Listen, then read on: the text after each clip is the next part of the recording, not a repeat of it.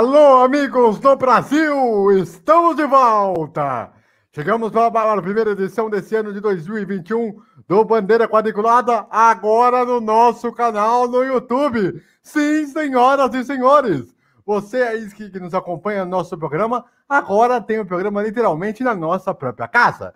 Então você aí se inscreva no canal, ativa o sininho para receber as notificações sempre que tiver programa novo, toda segunda-feira, às 8 horas da noite. Além disso, teremos muitos conteúdos de várias formas, um arquivo vasto que tem lá, lá no nosso canal, aqui no nosso canal, para que você possa curtir o programa e acompanhar com a gente em todo o Brasil e em todo o mundo. Ao longo desse ano, vamos fazer o máximo possível para trazer informações, irreverência e, claro, todas as opiniões que você está acostumado a ter ao longo de todos esses anos, principalmente desde que eu comecei a fazer há mais de 10 anos atrás. Por isso, esse programa de hoje é especial, porque vamos falar bastante assunto. Então vamos aos destaques desta edição. Hamilton e Mercedes. Será que nós teremos alguma renovação ou não? Que, que vai acontecer aí? Nós vamos falar no programa de hoje.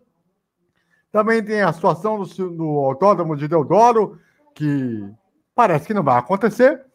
E também nós tivemos as 24 horas de Daytona, que teve vitória brasileira, nós vamos falar também desse programa. E tem um bastidor da televisão maravilhoso para esse programa de hoje. Aguardem e verá. No programa de hoje eu tenho essas pessoas que vocês veem na tela. Sim, senhoras e senhores. Nós temos aqui o César Augusto, o Fernando Motolazzo, o nosso querido Eduardo Couto e também o nosso querido Rafael Riso para trazer para você o melhor do seu programa para você em casa aí do outro lado deste Brasil. Vamos então com os destaques iniciais de cada um, começando com ele. Ele que está feliz, está alegre, está contente. Ainda mais, campeão da América, Alô, alô, Rafael Riso, tudo bem? Boa noite. Boa noite, André, boa noite, Fer, boa noite, César, boa noite, Edu, né, aos nossos ouvintes, né, aos nossos assinantes do Bandeira Quadriculada. Um feliz ano novo, né, para todos nós, né, que 2021 seja um ano próspero, um ano de evolução dessas vacinas que a gente tem contra esse momento difícil que a gente está passando, e vamos manter a fé que vai dar tudo certo. André, o meu destaque vai para a renovação do, da Mercedes com o Hamilton, cara. Isso aí tá pior que novela mexicana, meu. O que é que tá acontecendo?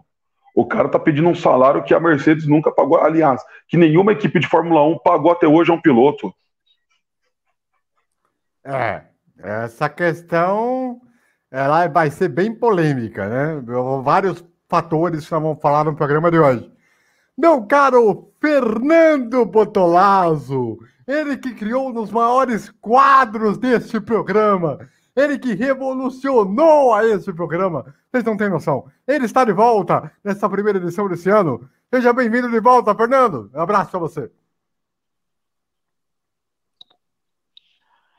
Abraço, abraço André, abraço Rafael, Edu, César, amigos aí que nos acompanham de casa. Feliz ano novo, gente, que esse ano seja maravilhoso e livre dessa praga que há quase um ano assola o Brasil não só o Brasil, o mundo.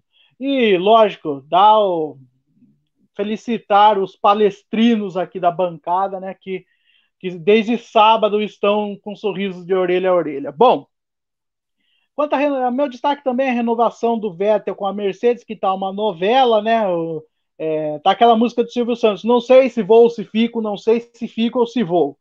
E tem as 24 horas de Daytona, tem também um vasto. Aliás, tem muito conteúdo hoje, gente. É até difícil falar, mas o meu destaque também fica essa essa enrolação que o Hamilton está dando na Mercedes ou a Mercedes está dando no Hamilton, nem eu sei.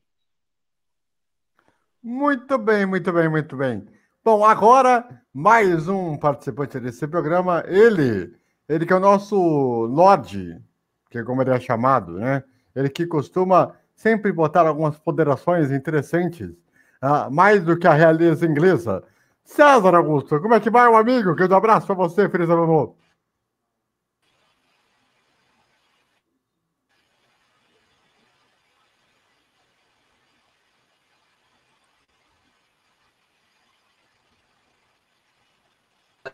Rafa, Fernando, Edu. E o meu destaque é que eu. Você está me ouvindo agora? Está me ouvindo agora, AVC? Tá. O meu destaque é que não saberemos se Hamilton continua na, nas flechas de pratas alemãs da Mercedes. Muito bem, muito bem, muito bem. E para fechar, não menos importante, não menos incomparativo, mas uh, está aqui para esse programa, Eduardo Couto. Seu destaque inicial, muito boa noite para você, feliz ano novo. Gente, boa noite, pessoal. Feliz ano novo. Estamos de volta. Tô de verde aqui em homenagem aos palestrinos aqui presentes. Olha, meu destaque inicial que agora, nem esse final de semana, 7 de fevereiro, começa a, o maior campeonato regional de automobilismo do país, que é o campeonato da Federação Paulista de Automobilismo. Serão 10 etapas. A primeira etapa vai ser agora dia 7 de fevereiro e a próxima só em março, também no dia 7 de março, também primeiro domingo de março. Fica aí o meu destaque para essas categorias menores nacionais. Raramente a gente cobra esse tipo de categoria. Inclusive, aqui no Bandeira Quadriculada, são campeonatos até é, que poucas pessoas acabam tendo acesso, porque geralmente só indo mesmo no autódromo acompanhar. Então, meu destaque vai para o início de um dos maiores campeonatos regionais do país. Muito bem. Aliás, o estado de São Paulo que está começando a ter algum, dois dos, circuitos mais importantes sendo usados no país, né? O Autódromo de Interlagos e, o Velo, o Velo Titá, né?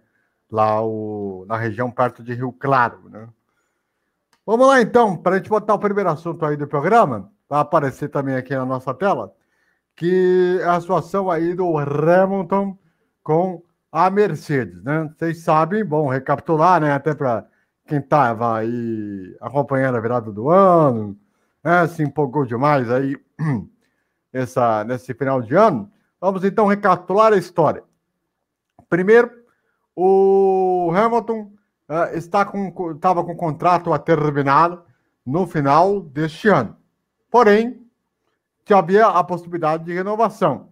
Aí teve uma situação para cá, uma situação para lá, um diz que me diz de um lado, diz que me diz que o outro. Um mistério que até agora não se, não se sabe o que aconteceu. Também não se sabe se realmente está havendo negociações. O Hamilton deu uma entrevista essa semana mais para falar sobre a sua condição física e a parceria que tem com a sua preparadora física, né?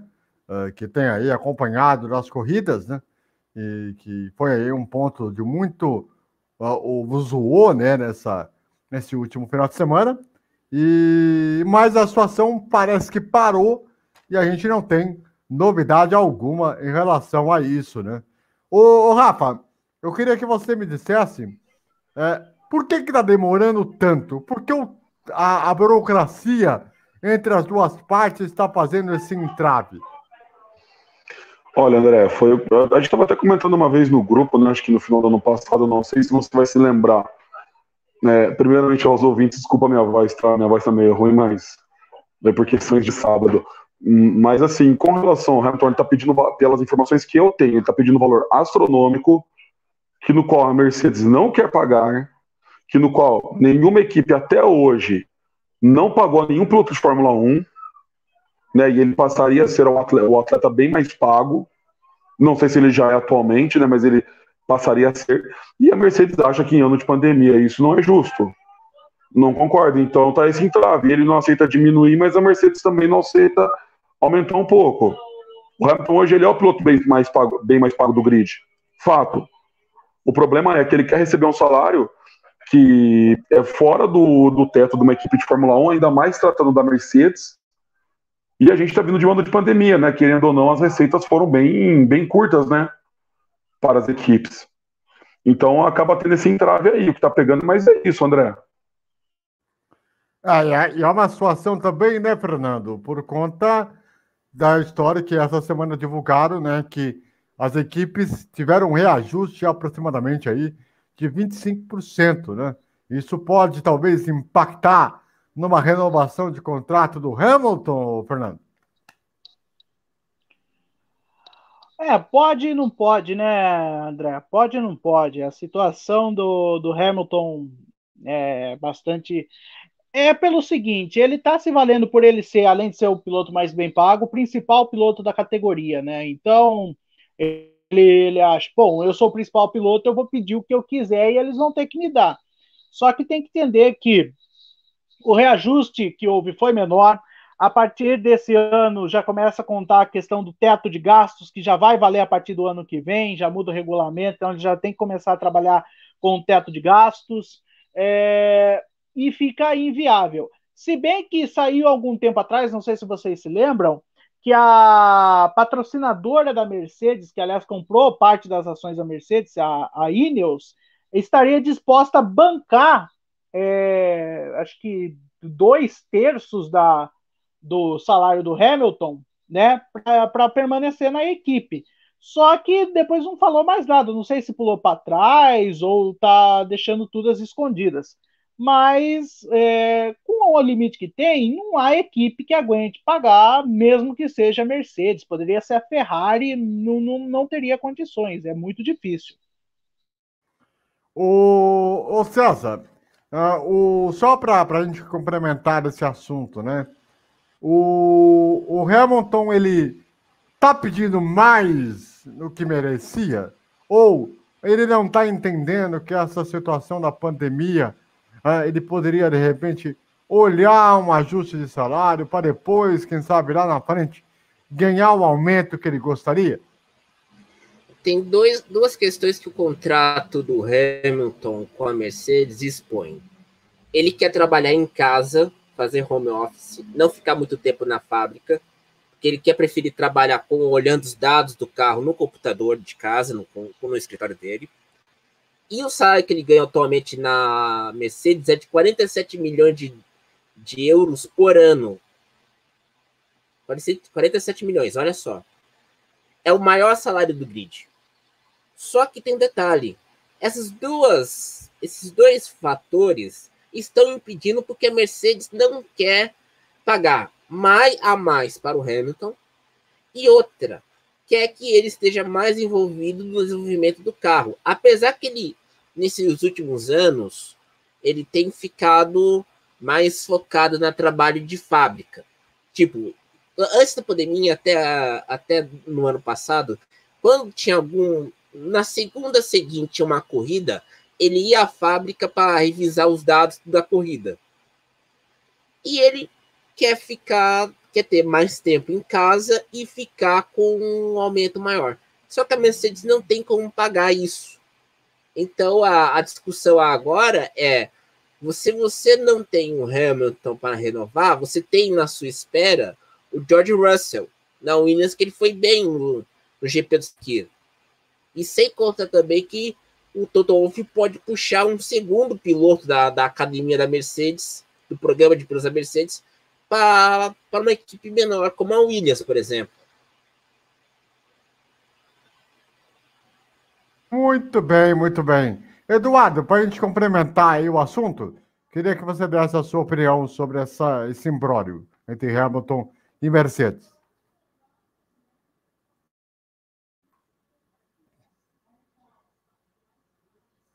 Realmente é uma situação bem complicada aí para Mercedes. Desculpa aí o microfone desligado, já estamos de volta. Mas é uma situação complicada para Mercedes, situação complicada, é, porque tem um teto de gastos. É, bancar o piloto mais caro do grid é algo bastante complexo. E venhamos e convenhamos, né? É, o, o Hamilton já chegou lá na maioria dos recordes que ele poderia bater. Então não tem mais aquele merchan gratuito de fulano vai bater um recorde, ciclano vai bater um recorde, fulano que corre por tal é, equipe vai bater outro recorde, igual mesmo na pandemia, toda hora a gente falava de um recorde que o Hamilton tinha batido, tá acabando as coisas que ele tem para bater. Então, é, ele também perde esse marketing gratuito que vale muito para a equipe. Não que ele não consiga bater os próprios recordes, chegar muito mais longe do que ele está, e não que ele seja um piloto ruim mas é, isso ajuda a, a bancar o nome dele na equipe. E sem isso, realmente fica difícil pagar um salário astronômico como está sendo pago. E daqui a dois, três anos a gente não sabe com o novo regulamento se ele vai render o que está rendendo. E o, que é o que a Mercedes quer, três anos, e o Hamilton quer um ano só. Tu vai pagar um salário astronômico e ele não vai estar lá no momento que você mais precisa, que é a mudança de regulamento, mudança é, de, do, da forma de fazer os motores do carro, com mudança drástica. Uma pessoa que contribuiria a montar o carro e finalizar a montagem do carro, não vai mais estar lá. E mais do que isso, se ele consegue o oitavo título, ele vai querer ainda mais dinheiro para renovar? É, é, o, é, os pesos e com os contrapontos que vão ter que fazer aí para acontecer. Lembrando que a Fórmula 1 vai ter um calendário aí um pouquinho atrasado em relação ao normal. Vai ter a sua primeira etapa do Grande Prêmio do Bahrein, mas disso nós vamos falar ao longo desse ano de 2021. Muito bem, vamos mudar de assunto aí. Ah, falando sobre automobilismo no Brasil, que é o seguinte: o Autódromo de Deodoro, que iria ser o palco da Fórmula 1 no Brasil, acabou não acontecendo pelo prefeito anterior. O, agora, uh, com o Eduardo Paz, que foi eleito recentemente, ele cumpriu a sua promessa de campanha e não vai colocar à frente o Autódromo de Deodoro, uh, fazendo com que o Rio de Janeiro continue sendo o estado sem a sua pista no Brasil. Fernando Botolazzo, eu vou colocar o amigo da roda e na fogueira para falar sobre esse assunto. Diga lá. Bom, é... já era mais ou menos uma carta marcada o, o, o Eduardo Paes não, não compactar com isso e decretar o fim de, dessa história de circuito de Deodoro. Se bem que é bom salientar que ele, enquanto em sua primeira passagem como na prefeitura do Rio de Janeiro, o Eduardo vai, vai até me ajudar a lembrar, ele falou dessa questão do autódromo em Deodoro. É bom salientar que na primeira passagem dele, se não me engano, acho que foi o segundo mandato dele como prefeito, quando o Rio de Janeiro foi eleito sede das Olimpíadas de 2016, ele comentou da construção desse autódromo em Deodoro. É bom Brasil, é bom lembrar porque tem muita gente no Brasil que não, se esquece, né, que tem a memória fraca. Não estou dizendo o pessoal aqui de casa e nem o pessoal que acompanha automobilismo. Eu não estou generalizando, estou falando uma coisa que é até cabível, que é até verdadeiro, que as pessoas não se lembram. Quando o autódromo de Jacarepaguá foi demolido lá em 2012, gestão de Eduardo Paes, ele falou ia ser demolido, demolido Jacarepaguá e iria construir Deodoro. Ponto. Passam-se oito anos, ele volta à gestão da Prefeitura do Rio e agora ele fala que não vai construir mais. Não sei se deu arrependimento nele, se foi peso na consciência, eu não sei. O fato é que esse autódromo já, já causou muito embrólio. É triste ver o Rio de Janeiro sem automobilismo, eu também concordo, é muito triste. Porém, do jeito que a situação estava e como pintou ano passado com essa questão de Rio Motorsports, era óbvio que essa cascata não ia rolar. Então, dos males o menor, apesar de Eduardo Paes, é, vamos dizer assim, mudando sua palavra, pois em 2012 ele era totalmente a favor da construção do autódromo. É, e tem outro ponto também que o Eduardo Paes chegou a prometer, que era de repente fazer igual a gente tem o GP da Rússia, né? Ser ali no onde em Jacarepaguá mesmo, mas ali na não sei se é Vila Olímpica, onde tinha alguns dos estádios, aí eu não lembro exatamente o que estava construído lá, que é um legado olímpico que não existe, porque boa parte das estruturas olímpicas foram demolidas ou estão abandonadas, então o legado olímpico realmente enquanto estrutura esportiva praticamente não existe para quem vai dizer que existe, sim, existe um local ou outro, mas praticamente é, foi embora o, o, o, legado olímpico, não existe mais quase nada. Ele prometeu fazer em Deodoro, mas pouco tempo depois ele mandou essa de fazer igual o da Rússia também. Então, tem opções assim de, de espaços para você fazer um novo autódromo no Rio de Janeiro. Eu, inclusive, acho que poderia sair da cidade do Rio de Janeiro e poderia ir para lugares que talvez é, melhorassem ainda mais, já que o, o Jacarepaguá é longe, Deodoro também é pior ainda de você chegar, é no Rio, mas é longe. Você o Jacarepaguá, até beleza, você ir do Galeão era relativamente perto. Agora, Deodoro é muito longe do aeroporto, né? O, seria legal, de repente, ir para Niterói, de repente para uma região dos lagos, que no próprio Rio de Janeiro, e para Angra dos Reis, no sul do estado, ficando mais. Tem um aeroporto ali perto também que dá para chegar, apesar do aeroporto não ser internacional, ser nacional, dá para chegar. Então, dentro do estado do Rio, você tem boas opções de lugares para receber um autódromo que não precisa ser necessariamente a capital e mandar para lugares que são do outro lado do mundo. Só que aí também tem outra questão, né, que é o fato de que você, é, quando você vai querer receber um evento internacional, é, os caras vão querer ir no quê? Nas cidades que são mais conhecidas pelos europeus. Então, também tem esse outro ponto também. Diga lá, Rafa. Então, André, mas é só para pegar esse ponto aí, né, do, da questão da, de logística, concordo com o Eduardo plenamente, eu assino embaixo. Mas vamos ser sinceros, cá entre nós e também aos nossos ouvintes, aos nossos assinantes do canal, vai ser difícil tirar Interlagos da Fórmula 1. Vai ser difícil, tanto que o GP do, acho que, acho que essa corrida agora do Brasil, se eu não me engano, não vai ser mais chamado de GP Brasil, vai ser chamado GP de São Paulo. O, o, Fernando pode até me corrigir se eu estiver errado. A gente estava até comentando isso, acho que uns tempo atrás. Nós estávamos conversando sobre isso. Então, vai ser um pouco difícil de tirar, a não ser que tenha uma escassez no calendário e se o autódromo esteja pronto e devidamente avaliado e liberado pela FIA para ter as corridas de Fórmula 1, porque não adianta você construir um autódromo, você tem que passar pela certificação da FIA, vale lembrar, que são três classificações Classificação 1, não vou lembrar agora. Classificação é a Fórmula 1, classificação 2 é, é para Fórmula 2 e, e monopostos é, menores. E classificação 3 é para competições FIA GT. GT3, se não me falha a memória. Então tem toda tem todo esse procedimento, essa, essa burocracia por trás do autódromo. Poderia construir? Poderia construir, mas eu acho que utilizaria mais era Stock Car, seria um sul-americano de turismo, a própria Copa Truck. Mas para a Fórmula 1 hoje, eu acho muito difícil acontecer. Eu não vou dizer impossível, mas era dificílimo acontecer. Agora, se um dia tiver uma escassez, o Interlagos cair fora do calendário da Fórmula 1, que eu acho mais difícil ainda, aí poderia puxar essa corrida no Rio de Janeiro. O César, você quer falar alguma coisa sobre a situação de Teodoro? É, quero sim eu faço uma seguinte observação.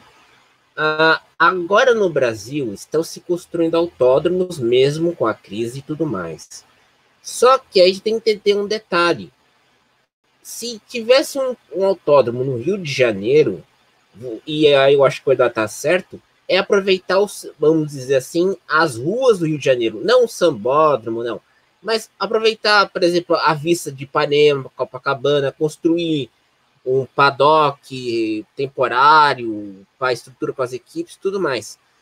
Só que o que me incomoda é que está se criando um, uma demagogia tanto anti a favor do autódromo no Rio de Janeiro. A gente lembra aqui, a gente até brigou, né, AVC? Eu briguei com você uma vez, quando saiu a notinha lá do Anselmo Góes no Globo, falando sobre usar o sambódromo para a corrida da Indy em 2020, no ano passado, e que não saiu do papel. Aí entra lá o Paz, chega para o povo carioca, falando: Olha, eu vou preservar a floresta de Camboatá. Cara, o Rio de Janeiro tem espaços vazios e esses espaços não são usados para o autódromo. Pega o Parque Olímpico, dá uma reformada para virar um autódromo como Sochi como bem o Eduardo e o Fernando devem ter citado. O próprio, o próprio espaço do Rock in Rio, por exemplo, pode ser usado. Exato. Você tem, Mas você só para fazer, um, só fazer uma assim, pontuação. Assim, alternativa. Ô César, fazer uma pontuação. A cidade Fala, do Rock é bem afastada. Ela é bem afastada. Que o Eduardo falou. Eu não sei se por questões de logísticas era tão mas, perto, mas a cidade do Rock é bem mas, afastada. Aí é questão mais de logística. Ah, é, Rafa, Deixa eu terminar. Se é afastado ou não, não é um problema. A questão é você ter um local onde você pode fazer o evento. Um, a, ser afastado ou não do centro, do aeroporto, é o menor dos problemas. Por exemplo, aqui no Brasil ainda não tem uma pista própria para corrida de MotoGP ou de Superbike, corrida de moto. Porque essas pistas exigem que você tenha brita e areia. Aqui no Brasil, as áreas de escape estão quase todas asfaltadas. E isso já causou mortes.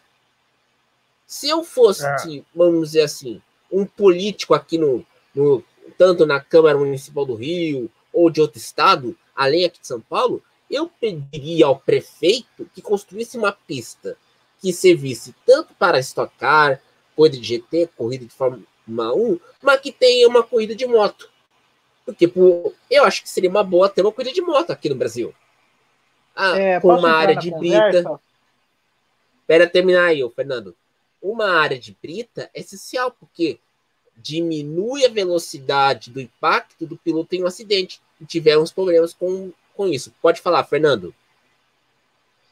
É, só entrando nessa questão, César, é, tem dois autódromos que um já está pronto e o outro está a caminho, que eu acho que se enquadram bem nesse perfil, que é o novo autódromo que vai ser construído em Cuiabá, né? Foi falado recentemente, e um que já está construído, aliás, perto aqui de daqui da, da minha cidade, daqui de Capivari, que é o circuito pan-americano aqui em Elias Fausto, que é o novo campo de provas da Pirelli, que tem a recomendação, é, se não me engano, 2 da FIA se quiser, ela uhum. pode receber sim provas é, da Fórmula 2, da MotoGP e tudo mais.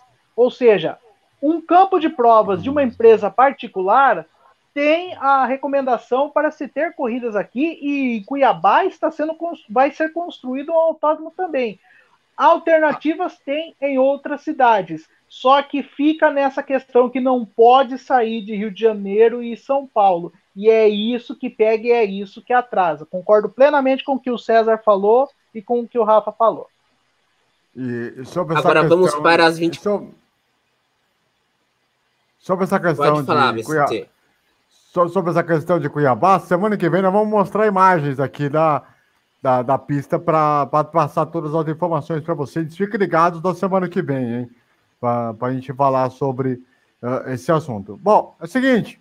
Final de semana nós tivemos aí as 24 horas de Daytona, que é uma das provas mais tradicionais do Endurance Mundial, e que, mais uma vez, o Brasil mostra sua força, né? como já havia acontecido em 2018, como já havia acontecido em 2019, em 2020 também, algumas corridas do ano passado, e agora, né, nas 24 horas de Daytona, o Hélio Castro Neves, sim, aquele que tinha sido prejudicado na corrida do ano passado, junto com o português, o nosso querido Albuquerque, acabou Felipe aí... Albuquerque, rapaz. Exatamente. Uh, ele conquistou aí esta vitória uh, nas 24 horas de Daytona, que coloca o Hélio complementando praticamente tudo que ele ganhou, né? Ganhou aí as 500 milhas de Anápolis, só faltou a Indy, né? o campeonato em si, é, o campeonato da IMSA ele já tinha é, ganhado aí, né? E agora uh, ganha aí as 24 horas de Daytona, numa prova que aconteceu bastante coisa, foi muito calma. Eu queria que o, o César pudesse falasse para a gente um pouquinho do que foi essa loucura que é as 24 horas de Daytona no último final de semana. Olha, eu falo por mim eu, eu fui. A gente, a gente no Racing Life, que é, vocês conhecem, nós, nós, os membros, combinamos de fazer a cobertura das 24 horas de, de Daytona. Antes, eu estava escalado para fazer a madrugada de sábado para domingo, 11 horas da noite até as 3 da manhã. Mas, na nossa, no nosso, o meu outro emprego, Rádio FT, seu Michel Corbacho chegou para mim pedindo que eu fizesse a final da Libertadores, porque ele ficaria com as menininhas dele, que são um par de gêmeas. E eu falei, tudo bem, eu fico com a Libertadores. Depois eu tive que combinar com o grande Ricardo Acuri e o grande Emanuel Weiman, Thiago Santiago. Combinamos eu fazer uma, o horário das 10, o stint das 10 da manhã até o meio-dia e o stint final das 2 da tarde até o final da transmissão, que foi às 6 horas. Só que eu, quando tava. A, a gente não fez a final da Libertadores, né, VC? Por causa que teve problemas com o nosso chefe. Só que o que aconteceu? Uhum. Eu fui, fui, dormir mais cedo. Fui dormir, era nove e meia da noite. Eu levantei às duas e meia da manhã. Só que eu, eu vi o meu grande amigo Emanuel Weiman é, no, no WhatsApp. Eu mandei um opa para ele, mandei um olá para ver se tudo bem com o pessoal. Ele perguntou: Você quer fazer o horário da madrugada? E eu fiz o horário. O primeiro stitch que eu fiz foi das três da manhã até as seis da manhã. E foi legal, porque eu pude ver, por exemplo, a Chip Ganassi está muito bem com os Cadillacs, o primeiro ano dela com, com os protótipos DPI da, da Cadillac. E a Acura quebrou a hegemonia da Cadillac, vencendo com a, a Wenner Taylor, com o grande Rick Taylor e, e o Hélio Castro, Castro Neves, Alexander Rossi e o Felipe Albuquerque a gente eu fazer três stints em três horários diferentes foi um grande desafio para mim, porque eu permitiu que eu tivesse que me desdobrar, porque eu fiquei final de semana, o domingo inteiro ocupado com a corrida. Então, aí ajudando o pessoal. E primeiro, no stint da madrugada, a Chip Ganassi com o carro sem patrocínio, que tem que ser dito, com o Magnussen, o Scott Dixon, e o, e o Hunter van der Zand foi muito bem. No horário da, das 10 até hum, ao meio-dia, já tinha a disputa entre o Van der Zandt e o Felipe Albuquerque. O Elinho não tinha entrado naquela oportunidade. E no último stint, teve o Rick Taylor e o Felipe Albuquerque fazendo, fechando a, a sendo os fechadores. E eles foram sensacionais porque a corrida foi decidida nos últimos minutos, quando o Cadillac do Van der Zandt teve um, um estouro de pneu e nas seis minutos finais e a vitória foi consolidada para o Felipe Albuquerque, Hélio Castro Neves, Alexander Rossi e Rick Taylor pela Wayne Shank. Eu acho que isso é um mérito. E é um mérito porque hoje eu estava no WhatsApp, é uma coisa de bastidor, eu fui ver, eu fui ver como que estavam meus amigos lá do Races Life e a gente comemorou porque fizemos algo que, por exemplo, a, o grupo Disney não fez e fizemos de maneira na íntegra as, uma transmissão de 25 horas em português. Que acho que é um grande mérito que fiz na internet. Tanto que quem sugeriu essa pauta de falar sobre Daytona foi o grande Eduardo Porto que está aqui entre nós, porque ele deve ter visto a, a ação do Races Life, né, Eduardo? Sim, positivo.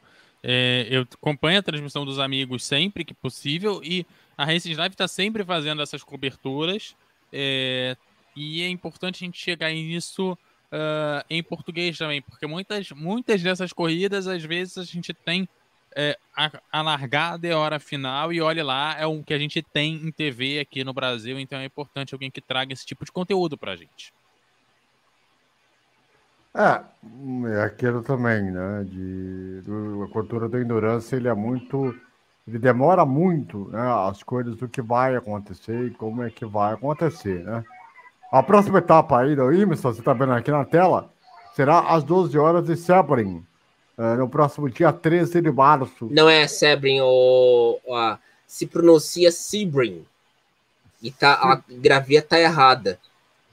Sebring, não é, o E não tem um acento agudo, AVC. O E não tem acento agudo, é, é Sebring. Ah, ok. No inglês. Obrigado.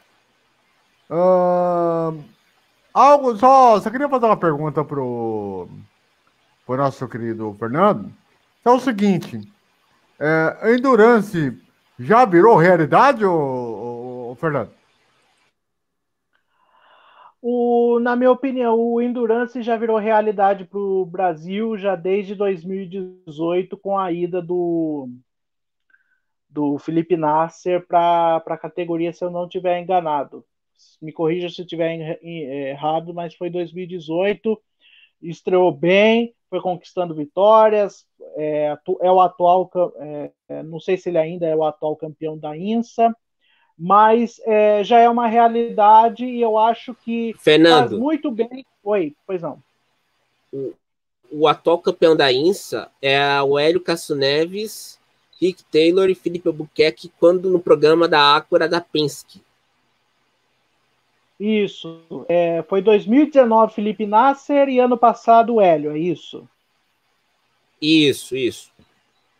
Então, sim, já é uma realidade. Eu acho que o público brasileiro já está olhando com o do automobilismo já está olhando com outros olhos é, a questão do endurance. É, quero parabenizar o César e todos os amigos da Racing Life, é, o Emanuel, o Daniel, todo o pessoal lá que faz um, um trabalho. Vocês fazem um trabalho muito bonito, César, um trabalho muito bonito da Racing Life. E eu só queria fazer uma pergunta só ao César, se a Supercars australiana vocês vão fazer a transmissão dela esse ano ou não? Uh, vamos fazer um teste nesse ano sim, Fernando. Só que a gente precisa achar uma data. Porque quem quer fazer. É, aliás, vou falar aqui. Aqui todo mundo aqui no mundo da internet do, do, esporte motor, sempre um rouba a ideia do outro. É igual o Rafinha Bastos e o Danilo Gentili roubando ideia de piada. Só que a gente tem a intenção de fazer assim um teste experimental de fazer uma corrida da Supercars ou da Super GT japonesa. Uma corrida de madrugada. Muito, muito, muito legal. Eu colocaria, eu colocaria Fórmula Nippon, não, é, antiga Fórmula Nippon, agora é Super Fórmula Super Fórmula eu já assisti um pouquinho também, é bastante interessante. Eu acho que para nós é, não é. Uh, eu, eu, não posso falar pelo Ricardo Acuri e pelo Emanuel, mas eu falo pelo grupo. Nós queremos fazer a alternativa. É fácil você fazer Fórmula 1 Indy. Eu acho que o grande. A gente não sabe se esse, se esse projeto desses vai durar daqui nos próximos anos. Porque Nessa cobertura de Daytona, vocês não sabem o que tomamos de pedrada de gente que ficou irritada porque nós fizemos uma corrida, uma transmissão de 25 horas. Porque queria ser um dos, um dos caras que queria comentar. É, ou eu, queria ser o Ricardo, o Yuri Queiroga que narrou, o Emanuel. É, sem contar que tem dois, três jovens muito bons que entendem de automobilismo, que é o, Luiz Ferran, o, Felipe Ram, o Luiz Felipe Ramos, o Gustavo, o Gustavo Almeida e o Pedro Rodrigo. Então, você tem que valorizar esse pessoal. E olha que todo mundo se virou, se desdobrou para fazer uma corrida, uma transmissão de 25 horas. Eu acho que a gente e a gente vai fazer nesse ano, o pessoal vai fazer a NASCAR, o EC, quero fazer Le Mans, vamos fazer Sebring, vamos fazer Pitman, como fizemos no ano passado. Todo mundo vai se desdobrar, mas a gente não sabe se esse projeto vai durar, não por causa da vontade nossa. Porque sempre vai, vai vir alguém que vai querer ou denunciar a gente porque, porque tem inveja da gente, ou porque tem birra com a gente. Porque você sabe como que é. Aqui no Brasil, como disse uma vez Tom Jobim, sucesso é uma ofensa pessoal. É, é o seguinte, antes, só para fechar o assunto, o, o Rafa, é, eu quero te perguntar o seguinte: é, você acredita que no futuro nós tenhamos o Endurance à frente do monoposto ou o monoposto ainda na frente do Endurance? Vai depender muito como o automobilismo brasileiro vai reagir para engajar um piloto na Fórmula 1. Se não conseguir colocar um piloto na Fórmula 1 que não que só ande no fim do grid, que ande ali de um pelotão para frente, consiga um pódio, ainda o monoposto pode predominar. Mas eu acho que o Endurance está vindo numa curva alta para poder tomar essa parte do monoposto, para tomar a posição do monoposto. Já não é de hoje que a gente vem falando isso daí. Vale lembrar do Bruno Senna na, na Le Mans Series, Felipe Nasser, Hélio Castro Neves, que já não é de hoje que está correndo lá nos Estados Unidos da INSA. Né? Então a gente já está tendo já um histórico já de, de, de, provas com vencedores e com excelentes resultados. Agora, pode falar, VC? Não, só para só você encerrar o comentário. Ah, tá. Então, é, vai depender muito como o automobilismo brasileiro vai engajar o piloto na Fórmula 1, entendeu? Porque hoje eu não consigo ver um piloto brasileiro na Fórmula 1 andando no pelotão da frente ou andando no pelotão intermediário. Então, eu acho que a curva da endurance está vindo alta para poder passar o mundo oposto. Muito bem, traz para cá. É o seguinte, agora Eduardo Couto ele vem com o nosso querido bastidor da televisão Brasil. Vai lá, meu caro Eduardo, chega mais. Então, vocês que vocês que acompanham TV, todo mundo aqui acaba acompanhando televisão, a gente falou aqui um pouco do Racing's Life, né, um pouquinho dos bastidores lá. Hoje de manhã tivemos surpresa na televisão brasileira, já que o Renato Patrice, né, grande é, repórter de futebol, tá aí sempre aparecendo aí na televisão, tá lá no Catar é, para cobrir o Mundial de Clubes, que vai ter o Palmeiras, por isso que estamos de ver, estamos aqui o pessoal Viverde comemorando.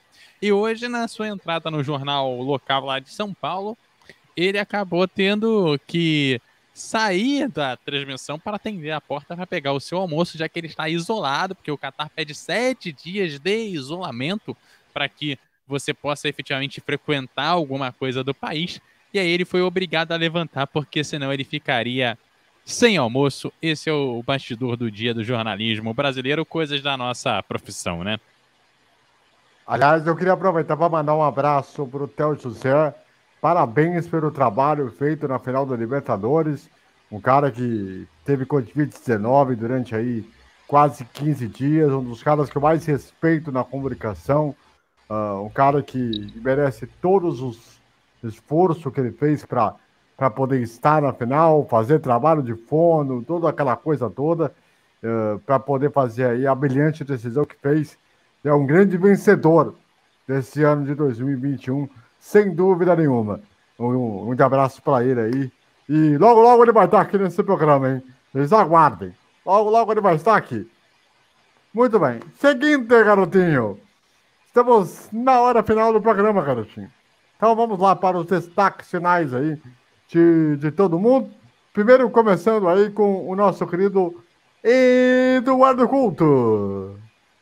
Olha, meu destaque final vai aí para os brasileiros é, que vão vencendo aí diversas corridas. O, o, o Elinho foi o sexto campeão das 24 horas de Daytona. Então já estamos mais próximos do, dos 10 vencedores do que do primeiro vencedor. E que venham aí vitórias nos próximos anos, nas próximas provas, e que a gente efetivamente veja brasileiros crescendo. A gente está vendo que a gente ainda tem brasileiros que são competitivos, a gente só precisa é, dar a mídia necessária para eles, porque é o que falta. Não faltam brasileiros vencendo no automobilismo, falta uma mídia que dê é, abertura para eles. Muito bem, vem pra cá, vem pra cá, Rafael Riso Maior! André, meu destaque final fica para essa renovação do Hamilton da Mercedes, né? Que a gente espere ter um desfecho, um desfecho positivo né, daqui a algumas semanas, né? E acabar com isso daí. O Hamilton tem que se pôr no lugar dele também, né? Tem, tem que tomar um pouquinho de semancol e se, e se der conta, e se dar conta de que a gente está num momento muito difícil hoje, o mundo está numa pandemia. Então, ele que tem um pouco de humildade e reduz o salário dele para poder cooperar com a equipe. Porque a Mercedes já está com, uma, com planejamento de sair fora na Fórmula 1 daqui, os dois, daqui dois ou três anos até. E tomara que ele não coopere para isso. Muito bem. Uh, Fernando Bodolazo, seu destaque final. Bom, é...